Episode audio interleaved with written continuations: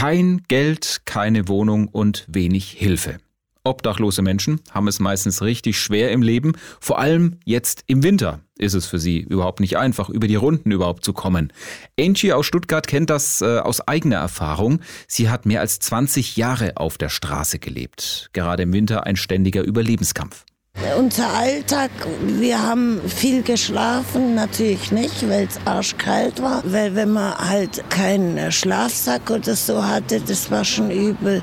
Den hat man dann erst bei der Kirche oder sowas bekommen. Einen Platz zu finden, wo man sich ein bisschen waschen kann, ohne zu erfrieren einfach. Ja, auf der Straße ist gerade als Frau die eigene Sicherheit ein großes Thema.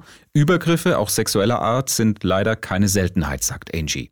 Nach über 20 Jahren auf der Straße beschließt sie, ich muss endlich raus aus der Wohnungslosigkeit. Wir waren immer noch so ein kleines Krüpple von drei Frauen, aber die sind dann so eine nach der anderen weggestorben. Und dann habe ich äh, gesagt, so, jetzt muss ich was tun, weil das überlebe ich nicht noch im Winter. Ihre jetzige Wohnung hat Angie über eines der Hilfsangebote für obdachlose Menschen bekommen und auch heute nimmt sie im Winter die Hilfe gerne an, zum Beispiel von der evangelischen Vesperkirche.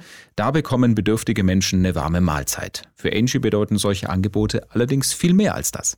Ich für mich fand ganz wichtig das Angebot an der Kirche.